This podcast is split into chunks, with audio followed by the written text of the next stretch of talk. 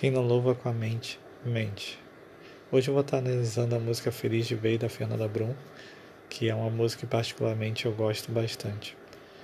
E não se preocupe, eu não vou cantar, eu vou estar lendo a letra da música e fazendo algumas análises. Dentro do meu olhar, acendeu a luz de um, novo, de um mundo novo.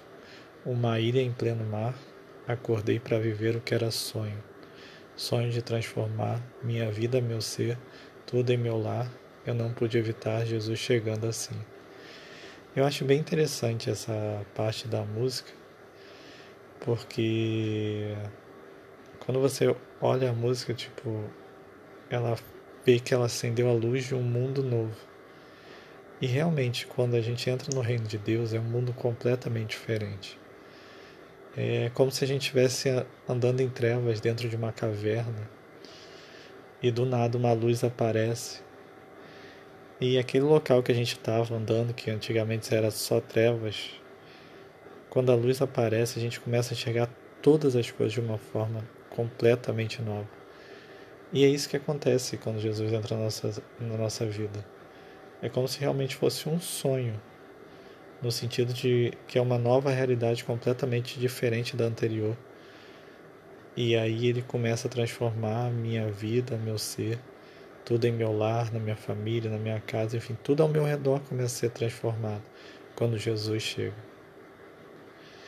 É, continuando, uma música encheu o ar, falando de coisas tão bonitas, despertando em meu olhar aquela cena inaudita, a crucificação, teu carinho, o sangue e o corte nas mãos Sinta Jesus quer fazer morada dentro do coração. É, eu imagino que eu não, não conheço Fernanda Brum, aí é uma interpretação minha, e fique bem claro isso aqui que eu estou fazendo uma interpretação do Bruno. Fernanda Brum não tem nada a ver com isso. É, ela que é autora da música, ela sabe porque ela escreveu tal coisa. Estou fazendo a minha análise pessoal. Mas analisando a música a letra da música, eu imagino que ela em algum momento ouviu o Evangelho através de alguma música. E a música realmente é um instrumento muito poderoso para tocar vidas. Não é à toa que o maior livro da Bíblia é um livro de músicas. Deus ele criou a música. No céu tem música, não sei se você sabe. Os anjos ficam adorando ele direto.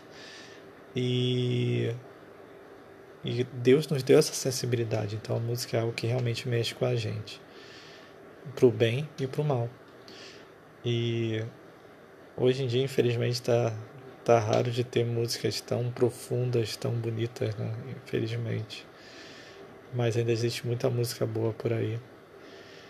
E o que é lindo é que essa música, nessa parte, nessa estrofe, ela enfatiza uma cena que não tem descrição, que é a crucificação de Jesus.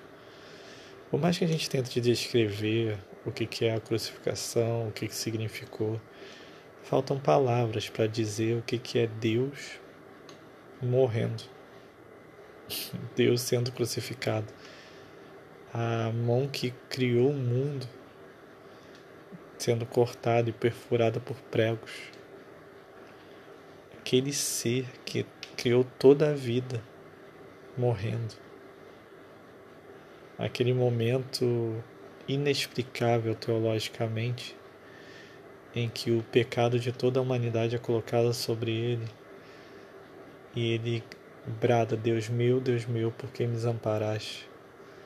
Sentindo a solidão que todo pecador sente, que toda vez que nós pecamos, nós nos afastamos de Deus. E mesmo que Deus esteja presente, parece que Ele nos desamparou e não está mais lá. E essa foi a maior expressão de carinho que Ele pôde expressar por nós. Ele foi lá, derramou seu sangue, sofreu. E todo mundo acha que a, que a cruz foi o mais cruel. Não. O mais cruel foi o pecado ser jogado sobre ele. A ira de Deus que seria derramada sobre mim, sobre você, por toda eternidade, foi jogada sobre Jesus na cruz. A dor do prego é pequena. a dor da coroa de espinhos é ridícula comparado com a ira de Deus que seria derramada por toda a eternidade, ser derramada sobre ele. É. Por isso que é inaudita essa cena, não tem como descrever.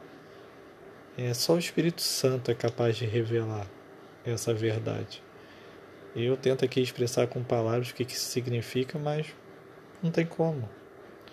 Lá no fundo do meu ser eu entendo em parte a profundidade disso, porque eu acho que nenhum ser humano consegue entender completamente essa verdade. Mas imagina, imagina o que, que deveria ser, deve ser sofrer a ira de Deus por toda a eternidade, que é o inferno. Agora imagina isso sendo jogado sobre uma pessoa, um ser humano como eu e você, porque Jesus também era humano, ele foi 100% Deus e ele é 100% humano. Isso tudo sendo jogado sobre um único ser humano.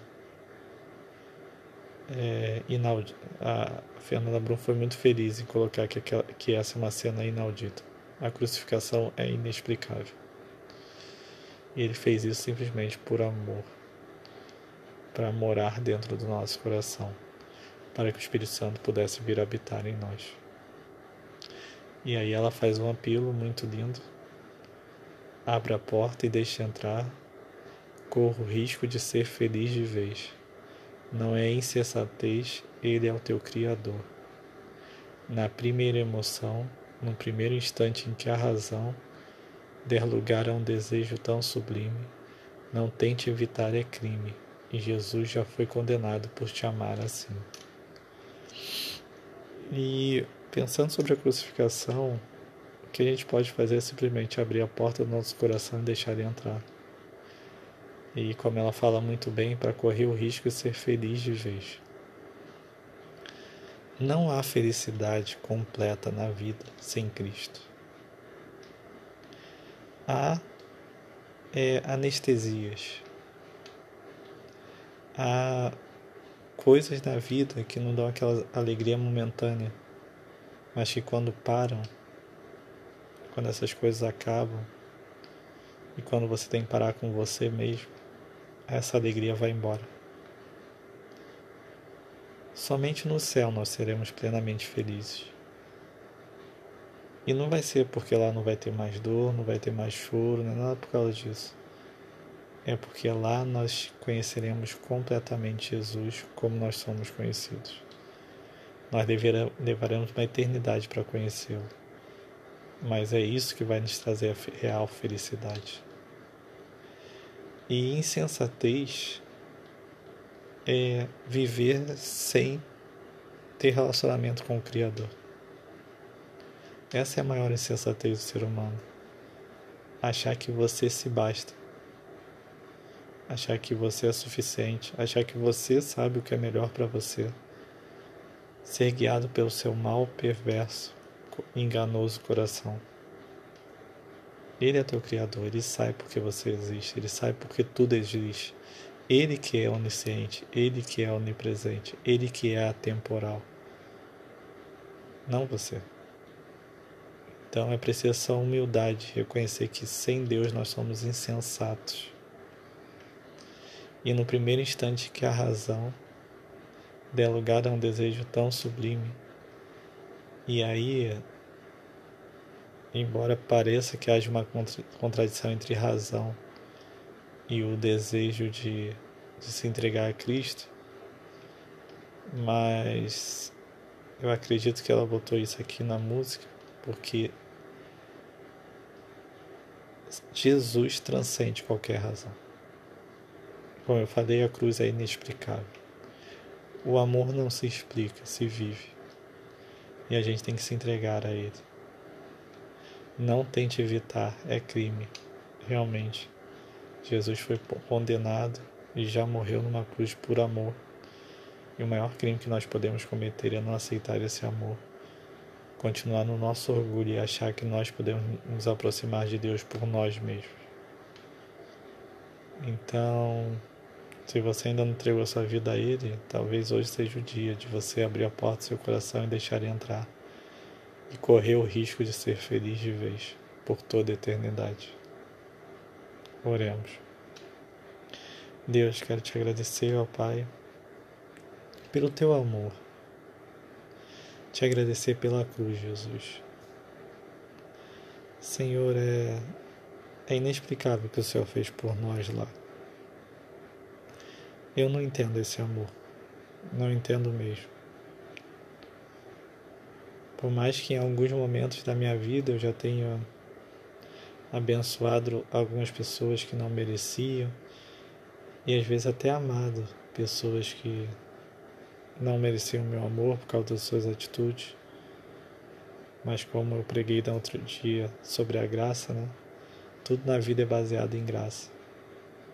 Mas mesmo quando a gente faz isso, não chega nem perto do que o Senhor fez. Porque nós somos falhos e muitas vezes também recebemos coisas de outras pessoas e amor de outras pessoas sem merecer. O Senhor não. O Senhor merece todo o amor do mundo. O Senhor é a fonte de todo amor. E porque o Senhor é amor. E mesmo assim o Senhor veio e se entregou. Um Deus santo andando no meio dos impuros, dos pecadores. Pensar que não foi só a cruz. Foi passar 30 anos aqui na terra, passando fome, passando necessidade, sofrendo, talvez ficando doente em algum momento, sendo humilhado, rejeitado por aqueles que tanto amavam. A dor da rejeição é uma das que mais dói no ser humano. Eu sei bem disso. E você pensar que fez tudo por alguém e essa pessoa te rejeita, não te dá o valor que você merece, ou pelo menos acha que merece. E aí, quando eu olho para a cruz, eu vejo que isso é nada. Porque quantas vezes nós também te rejeitamos e escolhemos a nossa vontade ao invés da sua. E não valorizamos o que o Senhor fez por nós. Senhor, não nos deixe viver como se o Senhor não tivesse morrido por nada. Dê sentido à nossa vida. Que ao olhar para nós, o Senhor possa ver a recompensa do teu trabalho, do teu penoso trabalho que foi feito lá na cruz. Usa nossas vidas, ó Pai, para abençoar outras vidas e darmos um pouquinho da graça que o Senhor nos deu. Se essa pessoa que está ouvindo não te conhece ainda, se apresenta para ela. Derrama o seu amor sobre ela e que ela te conhecer de uma forma que ela nunca pode imaginar e ela possa correr o risco de realmente ser feliz de vez uma felicidade, uma paz que não depende das circunstâncias, mas simplesmente de estar na tua presença. Obrigado pela cruz, Jesus. Obrigado pelo teu amor e por nunca desistir de nós. Em nome de Jesus. Amém. Bom, você já sabe, né?